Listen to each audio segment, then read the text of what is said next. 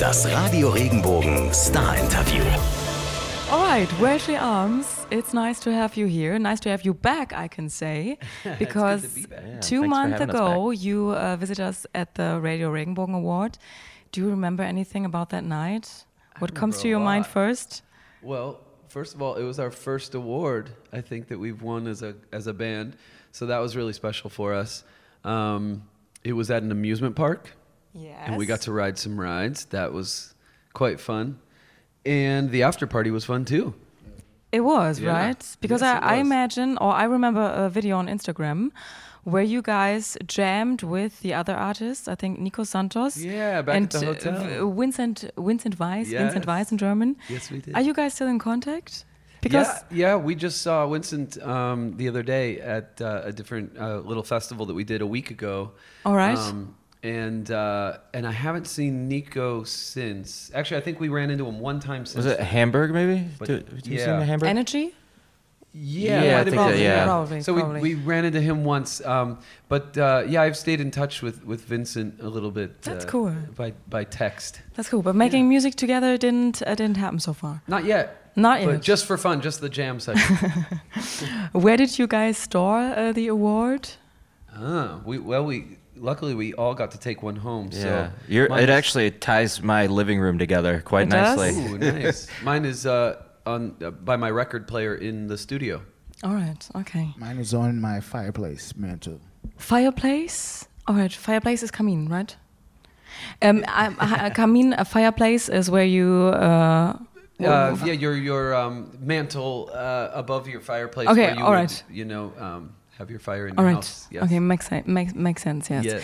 My uh, English is high school level, so if I Hey. miss some words, please help me out. It's still a million miles better than our Deutsch. yeah, Deutsch is pretty hard. It's tough for us. Yeah. English is not as hard as German. All right. Um, yeah, Radio Regenbogen Award was not the only um, event where you um, where you appeared. Like there are since legendary, you are on promotion tour. Like right now, you um, visited radio stations, played in front of thousands of people, um, and I can imagine it's pretty awesome because you do what you love most the whole day. But it's also stressful. Like um, you described on your album title, No Place is Home, which sounds very sad actually. Why? Why is no place like home? Yeah, it it um, it is sad. It can be sad, but the way that we, we use it is, um, you know, it's almost it, it's sort of the opposite of sad. It, it um, kind of reminds us that really, you know, home is is around you. It's it's what you it's what you love and what you surround yourself with. So for us, it's the six of us on stage, and um, and that really becomes our home. You know, we've been gone so much for the last year that that uh, the title of that record seemed appropriate because we just we just don't know where home is, but we know it's around us and it's with us. Um, and we also we do we we all live in Cleveland, Ohio, um, back in the states, and we all uh, really love that community and in that town, and, and we we call that home. We're just not there that much right, now. Yeah. So home is where the heart is. Uh, As cheesy as it sounds, know. Yeah, but, but it is. That's It's how it true. is. All right. Um, what I th- what I found very interesting is that you actually um, uh, built yourself a home in Cleveland, Ohio, because you wanted to write songs, and then you rent a farmhouse, right? Yeah, yeah. So- we found an old Did you sleep there too? No, No? We, we just we've fallen asleep working on music before. I actually slept there the other night. you might be the first person ever sleeping. Yeah. Huh? Um, but uh, but yeah, usually it's just it's just there. There's no beds. Um, All right, just a couple couches, and uh, and then a lot of instruments and all of our recording equipment. And we spend a lot of time there when we're home making music. How did you discover that? Uh, well, we when we started the band, we always made our own records, and we still do that. Um, it used to be in my basement. We had a studio, and then it moved to Jimmy's house, our bass player's house, and we worked out of, of his house for a while. And then we realized that um, as we kind of grew and we were working a lot more on music, we needed more space, and we needed a space where it wasn't going to bug the other people that we live with, and um, and so we decided to to uh, find another uh, house that kind of felt the same, still had that we like we like that vibe of working out of a house rather than um, an industrial studio. So how can we imagine a day at that house? Like, did you all just um, uh, wrote songs or jammed for yourselves in, in, in other rooms, and at the end of the day you came together and just shared your best ideas? Yeah, sometimes it's like that. Sometimes It's very, it's got a very homey vibe because like we'll all go in the morning or something like that. Maybe I'll track drums first, but everybody's walking around with their coffee and like their snacks, and then we'll. Well, It's, it's almost like a nine to five job. Like we'll break at like noon for lunch. We'll all go to some restaurant, grab lunch, and then come back and listen back through the takes. And then maybe Sam will throw a guitar thing down, or Brett will play uh, keys. And it's just it's very um, it's very very relaxed. Okay, so it was inspiring because you hear in that house music all day. Was it? Did, did any of of you sometimes came to a point where you um, weren't creative at all, and then someone like Sam came and said, "It doesn't matter. I I don't know what to do now too." So, how did that work? How did you the process of songwriting? How did that work in that house? Yeah, that you know stuff. Uh, a lot of the songs come together over time. So there are um, we're never we never put ourselves in a situation where in one day, you know, this is the day that we have to write a new song and, and get it started. It, we let it sort of happen when it happens. So sometimes a song might start while we're on tour, and then we go back and maybe I've already put down a guitar part or a vocal part, and then we kind of arrange it sometimes before we cut the drums or and obviously the song will take form as everybody puts their their ingredients on it but we've never really felt the pressure of of having to be on all the time because there's always I mean with six people there's always a different thing that could Yeah, get get put so we we might have four songs that are being worked on at the same time so if John and Bree are over to sing some vocals and one of them doesn't work, we just go to the next song and you know, or if it's drums and we're not like in the groove that we thought we would like, we might just put it aside, do something else, That's come good. back to it. That's yeah. good. And that's how you kind of keep it moving. Was there anything you were afraid of before releasing the new album? Y- Yeah, for me, I was uh, I was afraid that people wouldn't like the songs, or that we um, picked the wrong songs to put on the record, or I, I you know you get worried about everything. It's your it's your your um, child in a way. It's something that you've been working on for so long, and you're so excited to get out, but at the same time you're nervous. What's the world going to think of it? You know, did we put the songs in the right order? Is it going to feel weird? Is it? Um, and I've been pleasantly surprised with the feedback that we've gotten from other people, and that's what makes me then relax and and feel good about it. But And with each record we've put out too, there's always been kind of a shift, like sonically uh, and musically. So that's always kind of a, a wonder in the back of your mind too. Is like, okay, they like the last record. Are they gonna like this one? Because this one's a little bit like that one, but it's kind of growing in a different direction. So you kind of just want to make sure you're still on the trajectory. yeah. What was the best feedback for you? What's a good feedback? Where you say, wow, that was, yeah. the best I'm, probably for me it was the first the first positive feedback from the record that I heard just was the the biggest relief to just see someone really digging in. And then at, at one point we um, asked on Facebook and Instagram what people's favorite songs were. And when people really get into their descriptions of why they like certain songs that just makes you feel really really good as a as a writer and performer um, to know that people are not just listening to it and saying like, "Oh, that's a nice song," but they're actually have reasons why they liked it or why they why it touched them or um, why they want to listen to it on repeat. Yeah, and diverse too, because like it wouldn't be just like, oh, we like Sanctuary or we only like Legendary. Oh, we like this song. We like this Yeah. song. It was like every song that was on the Yeah, record. every song got kinda mentioned in mentioned. So that was really that felt- positive to hear. But would you say, or are you sometimes afraid of um, the fact that this long player thing, like there are not so many long players anymore? Like the trend is just to hit for hit. How how do you how do you feel about that? Like you think it's? I it's- wish it was how it was when I was growing up, and, and people were more excited about the the full the long play. Um, and you know you can feel it in the music industry too that that people are focused more on uh, singles. And you need a big song you need a big song.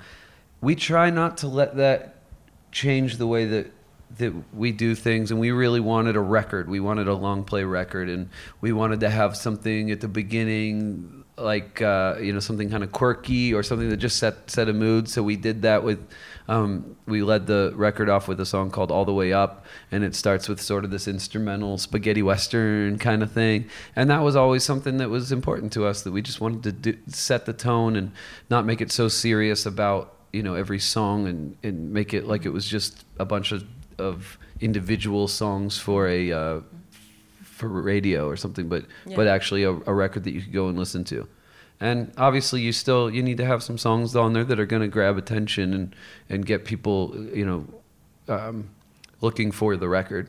Otherwise, I don't know how people would find it. But but we really try not to let that affect the way that we put the whole long play together. Yeah, I can imagine it's hard for artists to um, develop or to, yeah, grow if you if you don't get the chance to. Right. Yeah. Yeah. Absolutely. All right. Yeah. I picked some uh, songs from the album I'd like to talk about. Okay. One is Down to the River. Um, that was my favorite song because uh, you got me from the first second on. And I love gospel. Where did you get this good um, taste of music from? Well, it uh, we all kind of grew up in different backgrounds, and um, some of us were exposed to to gospel music and soul music and Motown. John and his wife Bree, um, who is also in the band, she's up there, right there. um, on that song in particular, that's like where they shine. You know, the beginning is Bree just belting, and um, That's Bree. That's That's at the beginning. Bree, All yeah. right. Bree Okay. Good to know. Good to know. Yeah. Mhm. And um, and so that that's one of my favorites too because it just really gets to highlight. Yeah, and she's awesome. Talent. Yeah. Oh, so good. And um, but they they grew up singing gospel and and um, you know probably very influenced by that. I just listened to it a lot, you know, but. Um, but that's it, that's kind of what our, our sound is. It's this collaboration of many different backgrounds, and and um, most of us grew up in a pretty musical household, um, except for this guy. Yeah, not me. but but he got a drum set at a young age and listened to a lot of punk rock and and so that you know that influences that keeps us kind of moving and, and keeps the rock and roll side alive in, in our music. We have a couple classical trained guys, our, our pianist and our bassist. Um, were you know uh, classically trained. Um, Brett, the, the keyboardist, also comes from a long line of piano instructors. His mother and his grandmother were uh, piano teachers, and um, and so he just has that in his in his blood. But um, my dad was a, a rock and roll drummer, had a great record collection, and that turned me on to so many different kinds of music and had me digging for for more and going deeper into blues and Motown and stuff like Do that. you still have musical idols? Yeah, absolutely. Probably too many to mention, but it for me it all started with guitar rock and roll, like '60s stuff, Mm-hmm. like Led Zeppelin, Jimi Hendrix, uh, Cream, stuff like that was really influential. Okay. and- Imagine imagine Jimi Hendrix is still alive. yeah. What song would you show him from the album and why? Whoa. Wow, that's a good question. Oh man. May, down to the river, maybe. Um, oh, let me think about that for a little. Yeah, think bit. about that. yeah, wow, because that's a lot of pressure. That would be, you know, my my biggest uh, influence. So trying to show him something that that I did, that would be. What's the song about? Down to the river, in your words? It's uh, it's sort of about um, you know honesty and, and people that uh, that talk a good talk and, and you know you're you're questioning whether they can actually back it up and follow through. It was largely inspired by um, our our presidential race was around the same time that that song got written, um, and there you know there were a couple characters in, in that and one in particular that is still around. Um, and and it was just you know they talk a lot and they say a lot of things and it's just wondering if they're gonna actually follow through and if they actually believe it themselves or if they're just Can I ask who, who is it? You don't need to you don't even need to ask Would you say you can read people easily? Like, no is that I your your exercise Super maybe as an artist to read people? Or is it rather to tell your own story? Yeah. I don't know. What do you think? For you or for me? Any of us. Um, I don't know. I, I think I, I could have a pretty good BS detector here Yeah. and there, but yeah, I, I I think so. But for probably, I mean, just me personally. So like I, I Yeah. but I could also be wrong. Be like, I don't really like that guy. I got a weird vibe from him, and he ends up being like the coolest dude ever. I'm like, okay, I was wrong. Yeah. On that note, yeah, performing can be really tricky sometimes because you there are people in the audience and some of them really show it on their faces that they're enjoying themselves. Um, some of them might even be faking it a little bit just because they want you to feel good or something. I, you know, I think that happens sometimes. But then there's people that look like they're just miserable, like they don't want to be there at all. And you start to get, if you think about it too much when you're on stage, you get in your own head, and it really. Do you even have time to think about this? Do you even have time to look at people's faces? Because Yeah. you, as an audience, you, you never think the artist is looking at you, actually. Yeah, if the lights aren't blinding and you can really see, then you're then you're looking. But I've I've sort of developed a technique where I never really let it get in here, so I still see it kind of superficially, and um, and the reason is you get those people will get in your head the ones that like you know arms crossed and that you can't tell if they're enjoying themselves but the funny thing is almost every time there'd be a guy that would be doing that and i would think oh this is i just can't get you know i would even try something on the guitar like oh, maybe he likes the guitar stuff I don't- and he's still just and then at the end of the show he comes up and he still has that look but he's like He's, it's just a resting bitch the best show I've ever seen in my life. I I can't even thank you enough for for that. I needed that, you know. And you're like, wow, okay, I did I did not think you liked it. But you couldn't stop thinking about that one guy Yeah, who looked like get it out of my that. So that's something you have to sort of learn to, to deal with is not letting the because it's usually not even true what you project. It's the same, you know, in daily life when you meet someone and you get a feeling like maybe they don't like you and, and you get insecure about it. Odds are they're probably feeling the same way and they were a little insecure mm-hmm. about the mm-hmm. The exchange. So Would you say, I mean, you're standing in front, um, would you say you are an entertainer by nature, or is that something you had to learn being in front? I for me I had to I had I had it in there, but I had to learn it and and like bring it out, bring that side of me. I think it was one side, um, but it didn't just happen in one show. It took it took time. Even when we started this band, it was an adjustment. Um, I, at least for myself, I was playing a different role because I had always played guitar in bands. Early on, I had um, been a lead singer of a band that Mikey and I had in high school, but then I kind of stopped doing that and just played guitar behind other singers. And so I had to learn that role and be the, the kind of the front person. And uh, and it wasn't just a natural like boom first show was great. It took it took a lot of learning. I'm still still learning, still figuring it out. I think it's helpful to not be alone on stage. Yeah, yeah. Having think- having yeah. five of your best friends Yes. with you there, you can kind of you can kind of go through anything and and uh, and know that it's going to be good. And even if you have a a tough show or something, you walk off stage and everybody else is like, "Hey, man, good job," and and it just it kind of brings you back. You know, you, you always share those moments together, and they know the good ones and the bad ones, bad and ones, yeah, and we've shared them together. Let's talk about another song, of course, "Sanctuary," the latest single. Um, you you're singing, "You are uh, you are safe with me." This is our sanctuary. This is my sanctuary. In times like these, what is your sanctuary? Like, what brings you? What what um, gets you to calm down, or to f- feel less anxiety? Maybe. For me, I I'd say my sanctuary is um, the stage and playing with the five of the fellas or the the four fellas the and, four and my fellas and wife the lady. and the lady. Um, that's my safe place is the stage, especially with as much traveling as we're doing.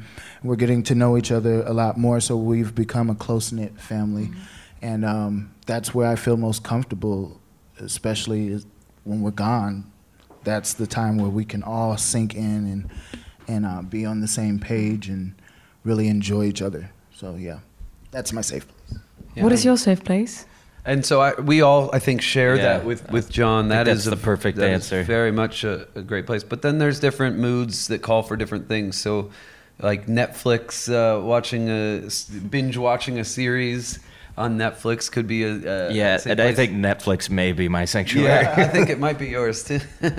um, you know, uh, Bree's would be a good book, I think, and Yeah. and uh, uh, mine would be a, a good record, or at least a good digital record in my phone that I can put through my headphones. So when we're on the road and you just need some some peace and and um, calming, you know, that's a, a good way to do it. All right. And um, another song I picked is Indestructible because I think it's interesting. It's like very funky and, and you, you I think you said you want the people to dance to that music. Yeah. Um, when you write songs, um, do you think about things like that? Okay, we have so many strong ones, some melancholic. Now we need something uh, people can dance to. Yeah, or did it you- just come? Both. We we think about that kind of stuff a lot, and and if we've written a bunch of songs in a row that are kind of mid tempo, uh, you know, maybe guitar driven songs, we might want to change it up with something. So I think Indestructible was one of those where we wanted something that just had like a good feel to it, good good um, good beat, and um, and and we just kind of sat down and, and and wrote that one you know, because of that. That one actually is a really good example of mm-hmm. of just trying to have something that felt a certain way. Where do you imagine people to listen to your songs? Like when you think about something, where where can you yeah where can you imagine they are listening to? Mm. Because because of how I listen to music, I just see people with with a pair of headphones like you know in their uh, in their element wherever that is. So Anywhere. sitting sitting out in a park or something and and We're listening. looking at it cover to cover, like like we did when we I were know, younger, like yeah. laboring over the artwork and looking at the backtrack and okay. yeah, who- I wish we could have given them a big booklet Yeah. to to read through, because that's how we always uh, took in our records. You know, I'd go to the record store and pick one out, and then learn all about the the band while I'm learning the music. That was always really fun. I, I kind of miss those days. You still go to the record st- record store sometime? Uh, if we see one when we're on the road, we, we like to stop in. It's really hard to um, to carry records around in your suitcase. That's the only problem. So, um, I think you know that's one of the positive sides of, of digital music is just how mobile it is. So now I can listen to any record I want all the time, and that is pretty awesome. Um, there's one thing that all of your songs have in common, and that is that they sound so extremely big and uh, epic in a way. So uh, they are made for the big stage. What do you think? Do you prefer like small stage pubs? Maybe I don't know if you've performed in pubs uh, at, Yeah. at Cleveland, maybe, um, or do you like the the really really big stage? I think it- uh, both. Yeah, yeah, It- it- both. they both have different feels to them. So like the small pub or, or a small club could be really really cool because it, you get to be a little bit more intimate with the crowd, and you might be able to get away with doing a few more things that you normally wouldn't in a big like arena crowd. The arena crowd is fun because you get to be queen for a night and you get to just blow it all out. If you get the pyro and you get to have that, or if you get, you know, the the big lights going, that's just. I mean, it's just fun. Yeah.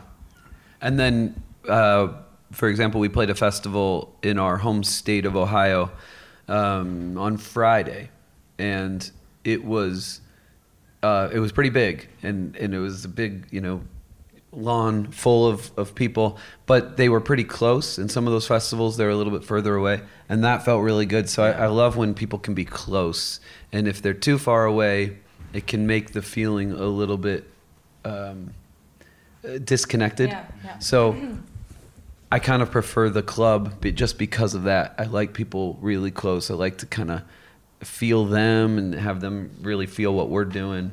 And um, and Mikey has always said this, but we really kind of consider the the audience as like the the seventh band member, and we really love when when that that feeling really transfers to them. And so when John and Bree are dancing and moving, people start to do the moves or are singing back. That really makes for a fun night. And pretty much when that starts to happen, you know it's gonna be good. Do you um, notice that immediately if the audience connects?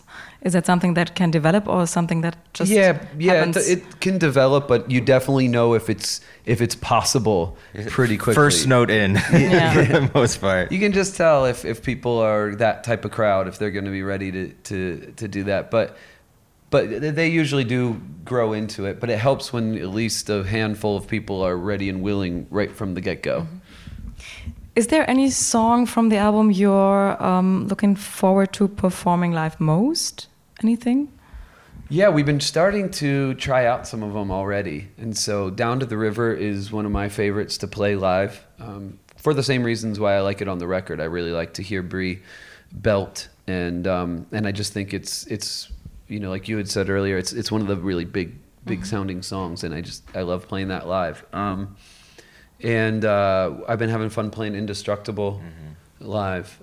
Um, yeah, Alright. they all excite me in, in their own ways. Yeah. I think they're all pretty good. The ones that we've tried playing so far, um, they all translate very well to the audience.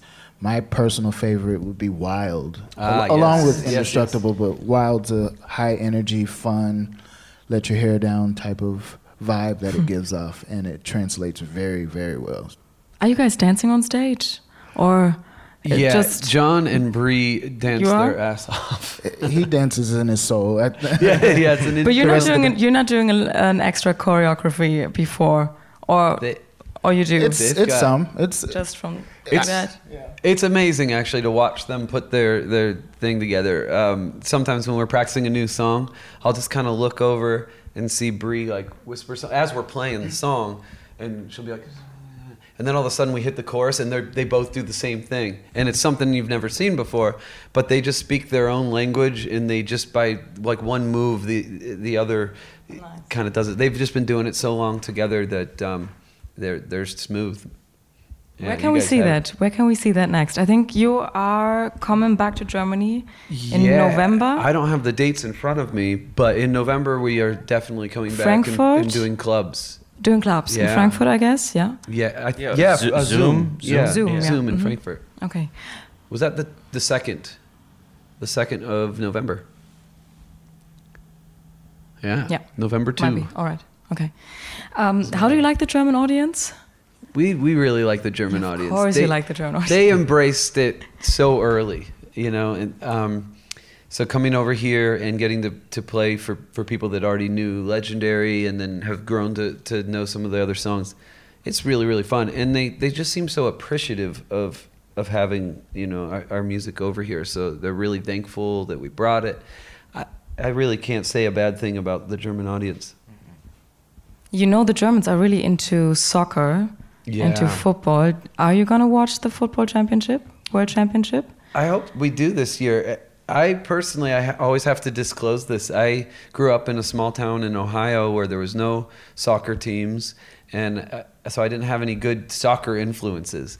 Um, I think a couple of the guys in the in the band actually played soccer uh, growing up. Did you? You were on a team for a little bit. Yeah, I'm still wearing the shoes. Oh yeah, when I was- nice. Okay. You do actually, yeah. I played when I was a kid, but that that was about it. Like in Cleveland, we just we didn't really have a, a good football team. Yeah, we don't have professionals. So yeah, and it's still not very widely popular in It the i- it U.S. isn't, but know. but we will root for Germany for sure. Yeah. Ger- so Germany is our our team now. That U.S. didn't make it into the World Cup. Very good. So Very good. All right. go Germany. Thank you. We're looking forward to everything that comes um, this year for you. We hope you. you. we hope you get successful with the album, and Thank thank, you. you. for being here. Thank you so much. Thank it was our pleasure. Thank you. Wenn dir der Podcast gefallen hat, bewerte ihn bitte auf iTunes und schreib vielleicht einen Kommentar. Das hilft uns sichtbarer zu sein und den Podcast bekannter zu machen. Dankeschön.